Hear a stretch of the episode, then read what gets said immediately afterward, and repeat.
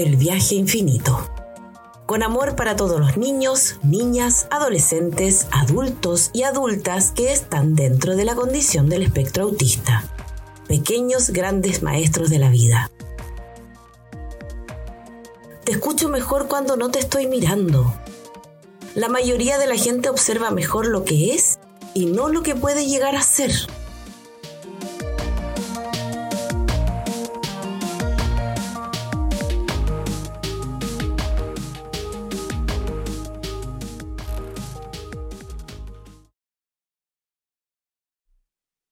Bienvenidos y bienvenida al cuarto capítulo del Auti Podcast, El viaje infinito. Javiera Faría quien le habla entonces, recordando que nos pueden escuchar en Spotify, nos pueden buscar también en nuestras eh, redes sociales, entre la Bedul, Descubre Autismo, em, y revisando todo el contenido que hemos ido subiendo hasta esta fecha. Ya llevamos, estaba cuatro, cuatro capítulos. Em, Hoy por fin y sin más preámbulos, en estos 30 minutos vamos a intentar, ¿cierto? Em, hacer un, pequeño recorrido de cómo eh, se llega al diagnóstico clínico de la condición del espectro. y este capítulo, a propósito de eso, ¿verdad? Se llamará Evaluando antes. ¿sí?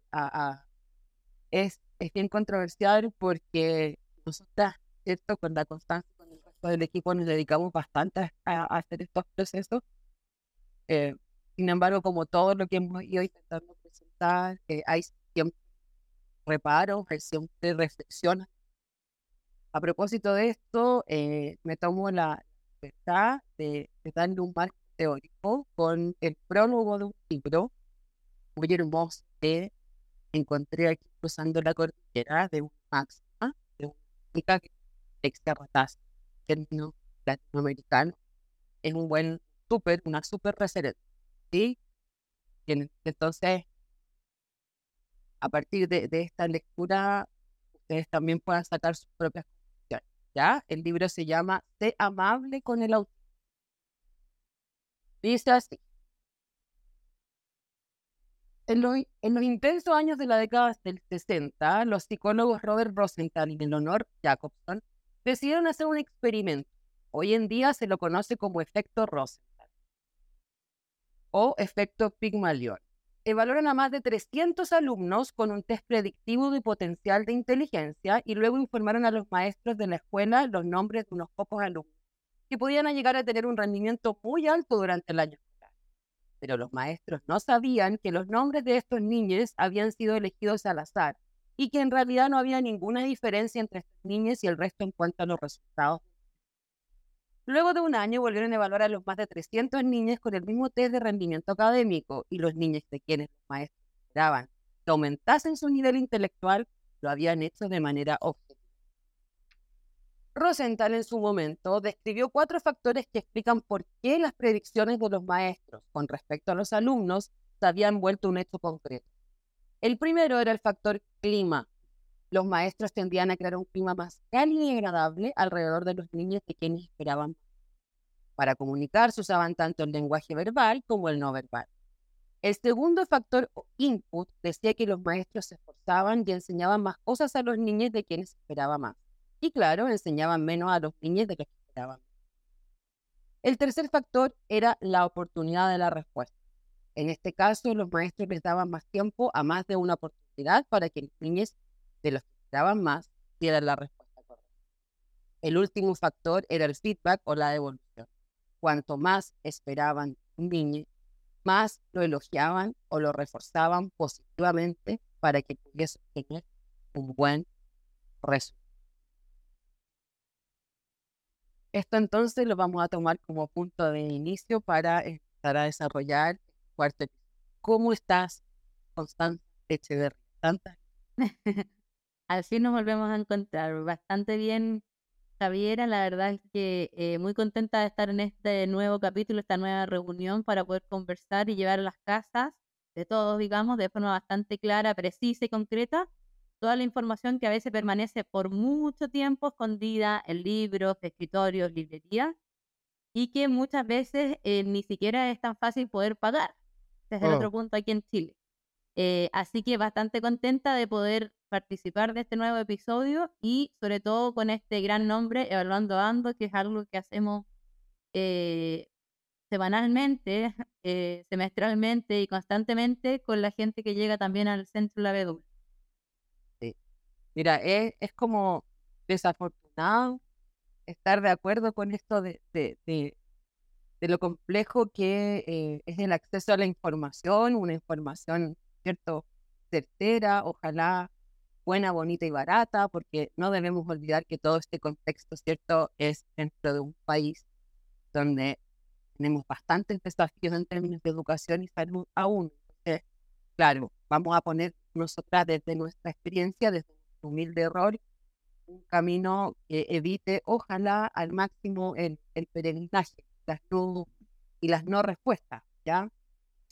Lo primero que vamos a recordar, entonces, es que no existen, no existen, con respecto a la condición del espectro marcadores biológicos, exámenes sanguíneos, radiografías, escáneres, electroencefalograma, pruebas que nos permitan identificar con precisión matemática quién es no.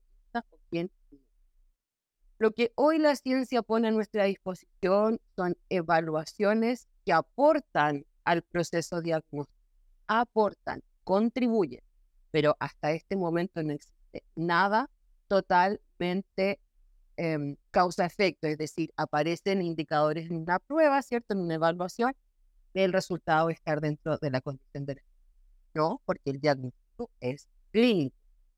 En buen español, observamos la conducta, observamos los desafíos, observamos cómo este pequeñito, este adolescente o este adulto difiere, ¿cierto?, de lo que se espera dentro de un marco, dentro de un neurotipo, el desarrollo neurotipo desarrollo el desarrollo socioemocional, perdón, neurotipo.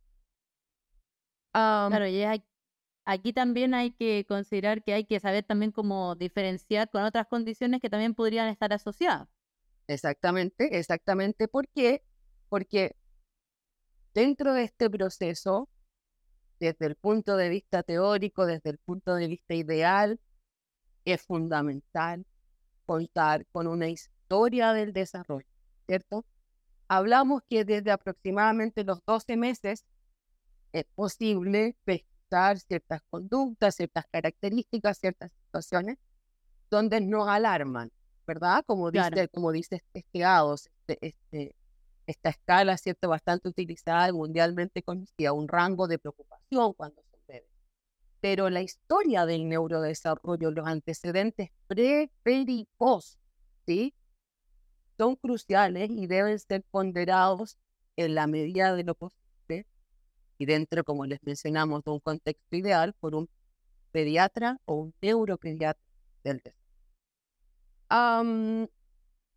En y este, aquí es donde entran estas como pautas de tamizaje también. Exacto, exacto. en general, como cuestionario para padres, madres, cuidadores de los niños más pequeños, que son especie como de autorreporte, eh, que a partir del sentir de los mismos padres, con preguntas asociadas a la conducta de sus hijos, en el marco también de adolescentes y de adultos, eh, son autorreportes que son bastante importantes, sobre todo, por ejemplo, mencionando en la primera infancia este tan conocido, que no sé si lo han escuchado, el M-Chat, que es un, una pauta de tamizaje eh, bien sencilla, bien simple, que está revisado y estudiado en Chile, que es un instrumento bien simple que se utiliza para la sospecha del autismo en diversas en diversas, digamos, eh, guías clínicas. Entonces, justamente esto ha adquirido gran relevancia porque este ha sido como un problema, podríamos decirlo, a nivel de salud pública, debido a la importancia que ha habido en la prevalencia durante las últimas décadas y sobre todo hoy día post pandemia, donde se estima que uno de cada 68 niños tienen, esta, tienen. Claro, claro. Es decir, claro, y siempre pensando, ¿cierto?, que esa prevalencia eh, son, son dependientes del, del, del, país, del contexto, ¿verdad? Se modifican en tanto unos a 54, unos a 60 y tantos, claro, pero más o menos está dentro de, esa, dentro de esas cifras. Em, claro, como comenta la Constanza, el MChat es ampliamente, o debería ser ampliamente porque es que completan los padres, ¿cierto? Y que va desde los desde el recién nacido hasta los 24 meses. Claro. Ya está estudiado, está revisado. Por tanto, lo que se debería esperar en este periodo donde las madres y los padres realicen los, controles del bebé, vayan pesquisando no solo ¿cierto? aquello eh, eh, desde el punto de vista neurotípico relacionado con lo motor, con lo, lo sino que también en cómo este bebé eh, enfrenta el espacio, se organiza, cómo despliega estas habilidades y también mirar, ¿verdad? Indicadores, ojalá, que nos vayan dando un, una, ruta a seguir con nuestros hijos. La verdad y ahí la, la, detección precoz también, Javi, que te estás interrumpiendo, no te eh, permite brindar, digamos, un tratamiento mucho más individualizado, multidisciplinario y oportuno, digamos, promueve harto más también el desarrollo de estas habilidades lingüísticas y también eh, minimizar conductas como desadaptativas, que se podría decir, sobre todo los más chiquititos y que esto repercute en la adolescencia y la adultez muchas veces. Claro, claro. Porque si lo llevamos entonces como una suerte de, de, receta, ¿verdad? La cosa tendría que estar más o menos determinada de la siguiente manera. Si yo como madre, padre, cuidadora, abuelo, tío, etcétera, estoy a cargo de este bebé, observo desde el pálpito, desde mi experiencia de crianza, desde comparaciones con hermanos, etcétera, está pasando algo. Yo debo ir en búsqueda de un pediatra. Esa sería la primera instancia, que básicamente están bien para, para encontrarlo. No sé si tanto en términos económicos, pero está más, más eh, es más colectivo, ¿verdad? Pensar en ir a un pediatra en primera instancia que a un neuropediatra. Y una respuesta científica, una respuesta médica a lo que yo estoy preguntando, ustedes están pagando por una opinión médico-clínica especialista. No quedarme con esto que a veces los padres nos comentan en la consulta, ¿cierto? De, es que una tener la certeza y la confianza que las madres y los cuidadores siempre sabemos, desde, como les comentábamos, de lo desde la experiencia, pero siempre sabemos. Si no quedamos conformes con esta respuesta, acudir a un neuropediatra o un neurólogo infantil y tratar de hacer la tarea previa, buscar en estos eh, portales, grupos Facebook, Instagram, etcétera, exactamente, opiniones de otras madres, otros padres, otras familias, porque eso también ahorra bastante.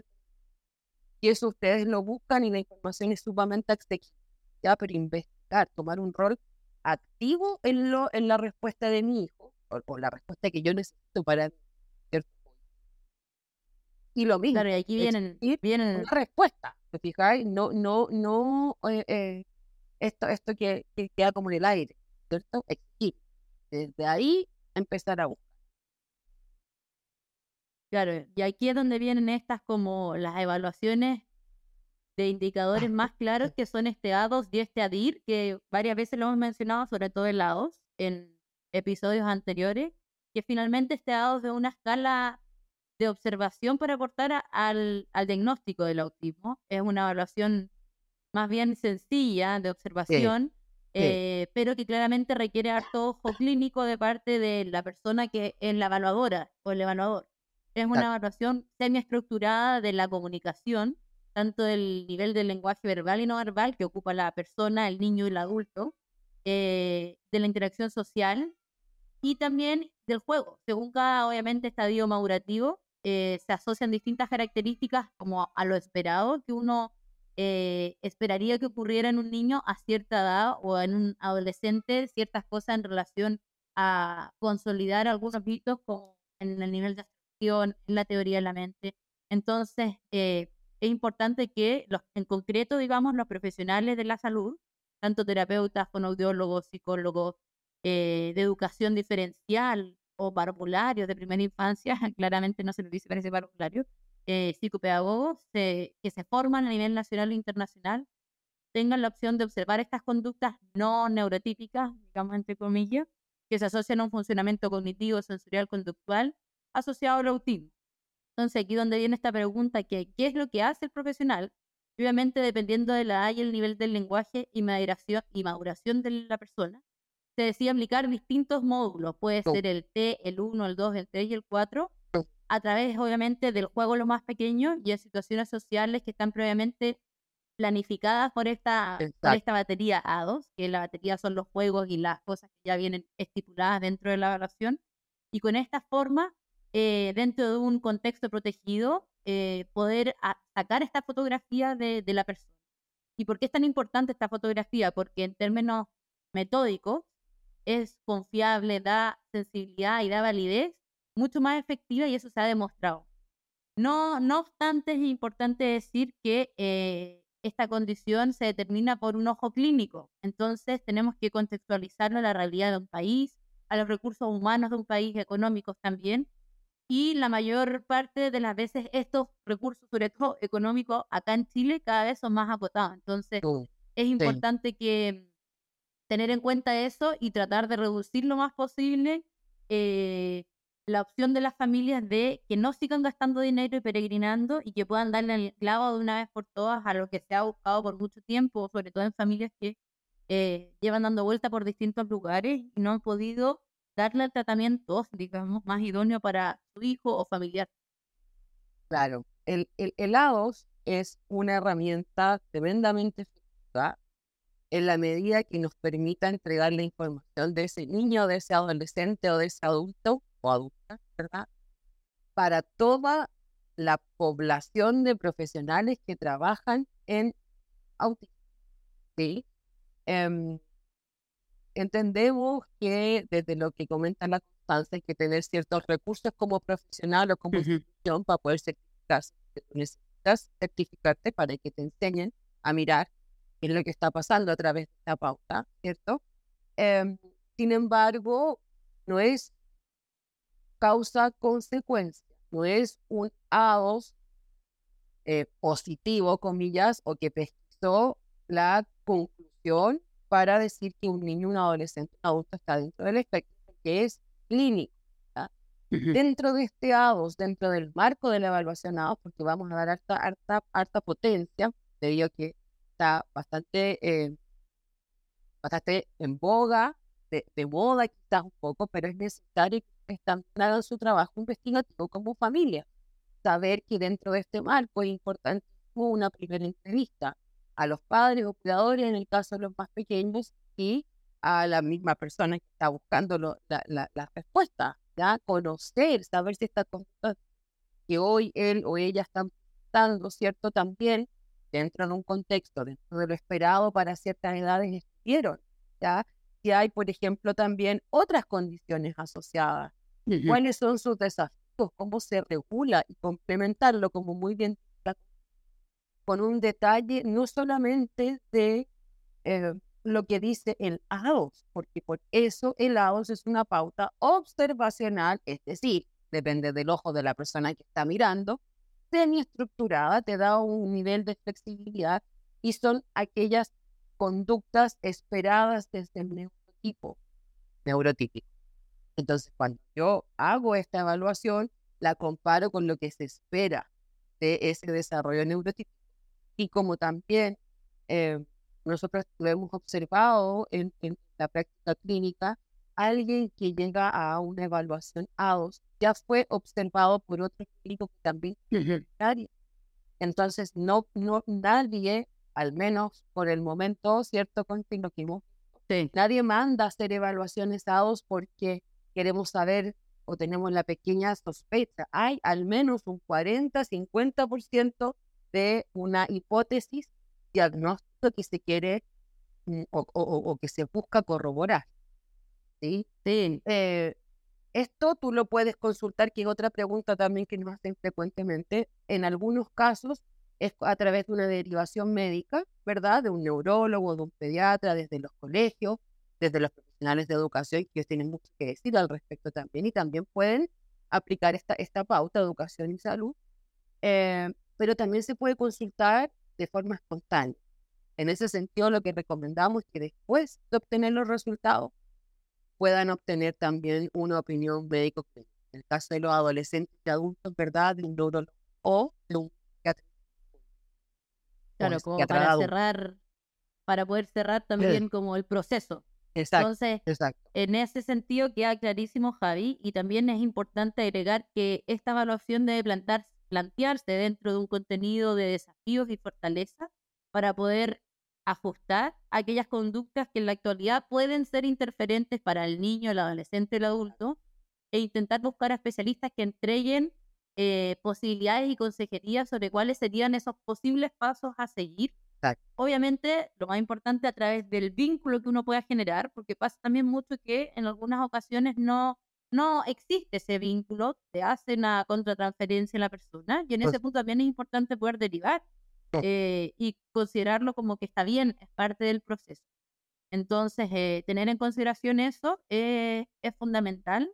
Y frente a esto también quería plantear sobre un libro que es eh, de César Millán, que en su libro Guía Autista, que se llama Consejos para sobrevivir en el loco mundo de los neurotípicos, que espero que algún día también tengamos a César acá conversando en alguno de los capítulos.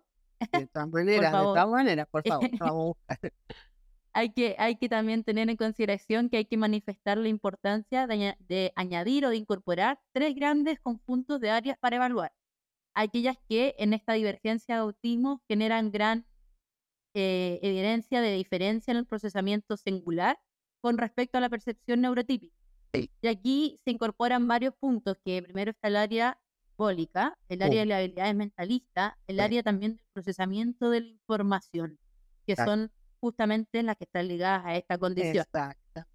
Que, perdón, desde el punto de vista eh, específico, ¿cierto? Evaluativo, es, mucho más completo, es mucho más eficaz complementar el lado con esta evaluación, porque es como dices tú, es justamente en esas tres áreas, más la comprensión socioemocional, más el funcionamiento ejecutivo, eh, más cómo yo también voy flexibilizando frente a la vida, cómo me voy adaptando, lo que hiciere de un desarrollo neurotípico.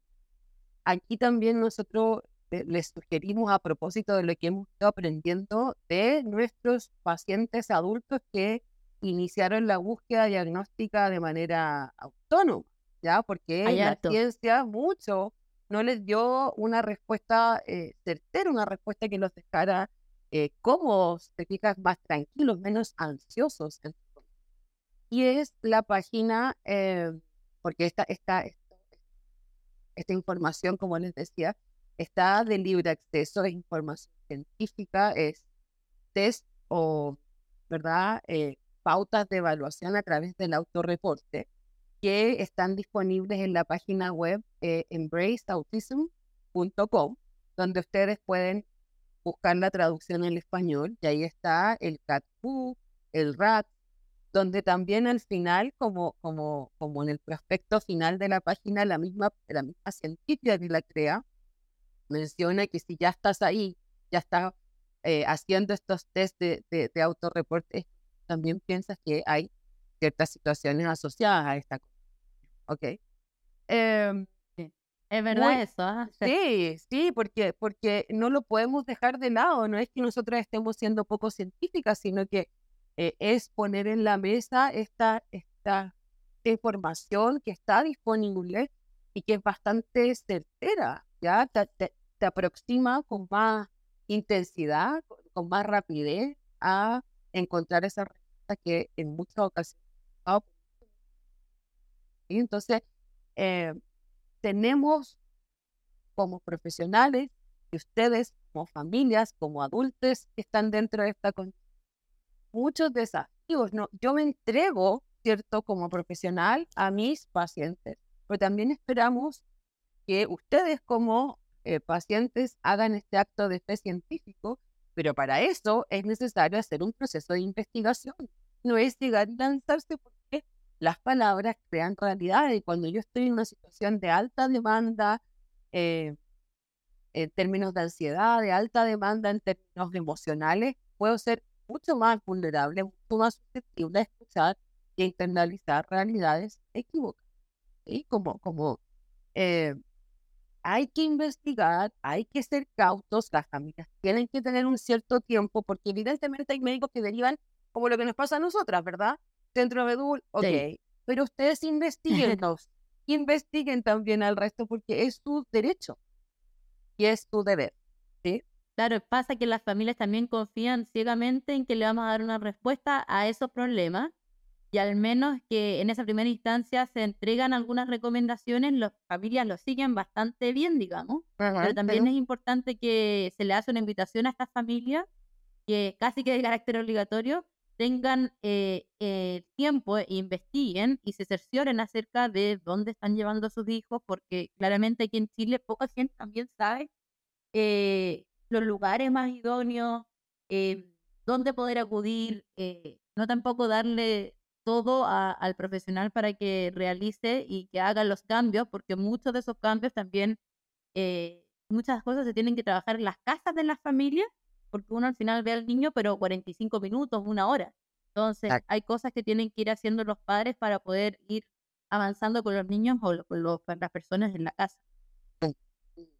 Y procuren también eh, solicitar con, con carácter de ciencia eh, un reporte que se base en las destrezas, base en las habilidades, como estas pueden ser utilizadas para sortear los desafíos. Sobre todo en el caso de los más pequeños, estamos hablando de infancia. Tenemos un mal concepto de problematizar, de patologizar, de mirar el vaso medio vacío. Y en infancia eso sí que no puede pasar. Tratemos de buscar estas respuestas que a nosotros como familia, a nosotros como padres nos dejen cómodos, nos dejen tranquilos, no procuren entender que es un proceso, pero en el cual tengo que intentar tener la mayor cantidad para que este proceso sea lo más efectivo para esta persona que está en búsqueda de respuesta. claro, ahora viene la parte tan buena, cierre, digamos, donde nosotras también un poco eh, reflexionamos con respecto a estos procesos evaluativos. Estamos súper formadas, mega formadas, eh, pero tenemos que explicitar lo que nosotras también hacemos con estas pautas. Sí. Sí. Aquí empieza el dilema de este famoso A2. Sí, porque, porque sí, porque es súper efectivo en términos metodológicos, está bien probado en términos de validez, de seguridad. Sin embargo, ya aparecen ocasiones, por ejemplo, con respecto a que, a que en mujeres a veces no es tan eficaz. Sí. Como, como, ¿qué crees tú? ¿Es así o no es así contigo sí, tocado tanto, tanta mujer. Totalmente ineficaz en niñas, sobre todo en adolescentes y adultas, es bien ineficaz, es poco certero, entrega poca información y eh, no le da como en el clavo a lo que les pasa a las mujeres eh, o cómo ellas viven el día a día. Entonces consultan muchas posterior a millones de otros diagnósticos. Eh, y la verdad que muchas de esas personas que tienen otros diagnósticos nunca les preguntaron por su infancia. Y la infancia que vivieron es una infancia totalmente autista. Entonces, claro, es algo que migró, pero eh, hubiese sido muy diferente si le hubiesen preguntado sobre eh, cómo ellos miraban la vida de ellos y de sus padres en los primeros estadios de su vida. Y ahí se hubiesen entendido muchas otras cosas y se hubiese bajado mucho el sufrimiento de mujeres que eh, este ADOS no logra pesquisar y es por eso también que al final hemos hecho alguna especie de modificación para poder abordar esto y centrarnos mucho más en esta historia de vida que en las pruebas por sí mismas. Exacto. Eh, a propósito de eso, claro, a mí me toca hacer muchas formaciones en esta pauta nacionales de lado y intento en la medida de lo posible comparar esta evaluación desde el punto de vista femenino y desde el punto de vista masculino, es decir, darle perspectiva no, no podemos solamente quedarnos con lo que establece la pauta. Hoy, a propósito de eso, miraba este famoso puntaje, este puntaje de corte mm. regalado, eh, que finalmente es bien, es bien ambiguo lo que sucede con las familias cuando lo reciben, porque no tiene nada que ver con un puntaje, de corte, con neurotipo que no está dentro de lo neurotipo, que a partir de entonces yo proceso todo lo que está a mi alrededor de una forma no y eso va a tener implicancias acorde a cada uno de los desafíos, ¿cierto? De eh, madurativos, eh, sociales, sobre todo sociales. Por tanto, es fundamental, y esto lo decimos con mucha altura de miras, con mucha pasión por lo que hacemos, con mucho compromiso con nuestro trabajo, que busquen, duden, reflexionen, critiquen, analicen. Critiquen familias, también profesionales. Nosotros estamos donde, donde están sucediendo las situaciones, ¿cierto? Tenemos esa posibilidad. Rompan cadenas, liberen, liberen esto que está ahí escondido, cambiamos el paradigma, contribuyamos ya mucho tiempo tratando de cambiarlo, pero ahora yo creo que es fundamental para poder iniciar este sufrimiento. Desde que ¿cierto? Podamos observando desde muy pequeño que hay una diferencia. Eso es parte de la vida. Aunque nos asuste la es parte de la vida. ¿Sí? Sí, sobre todo pensando en sus hijos, eh. nietos, sobrinos y en uno mismo de repente. Para poder elegir hay que darse de repente esta vuelta de dudar, criticar, analizar, para después llegar y poder elegir lo que a uno le haga más sentido. Exacto, exacto. Exactamente. Eh, ha sido una súper buena conversación. Claro, tiene de cerca la recomendación, pero creo que en, la, en la configuración de todo este eh, guion intentamos poner en la mesa lo más relevante, lo más importante. Recuerden que nos pueden escuchar en Spotify, Podcast El Infinito, búsquenlo en las redes sociales y cuando escuchen esto, tienen dudas, escríbanos. Ahí están las redes sociales, la con, las mías. Siempre respondemos, ¿ya? Porque realmente nuestro compromiso con lo que hacemos y con una mejora en, la, en el abordaje de la condición del espectro autista es casi una pasión. ¿Estés muy bien? Yo también, Javierita Faría. Nos vemos en el siguiente capítulo. Y Gracias por escuchar Auto Podcast del viaje. Un abrazo grande. Chao, chao. Chao, chao.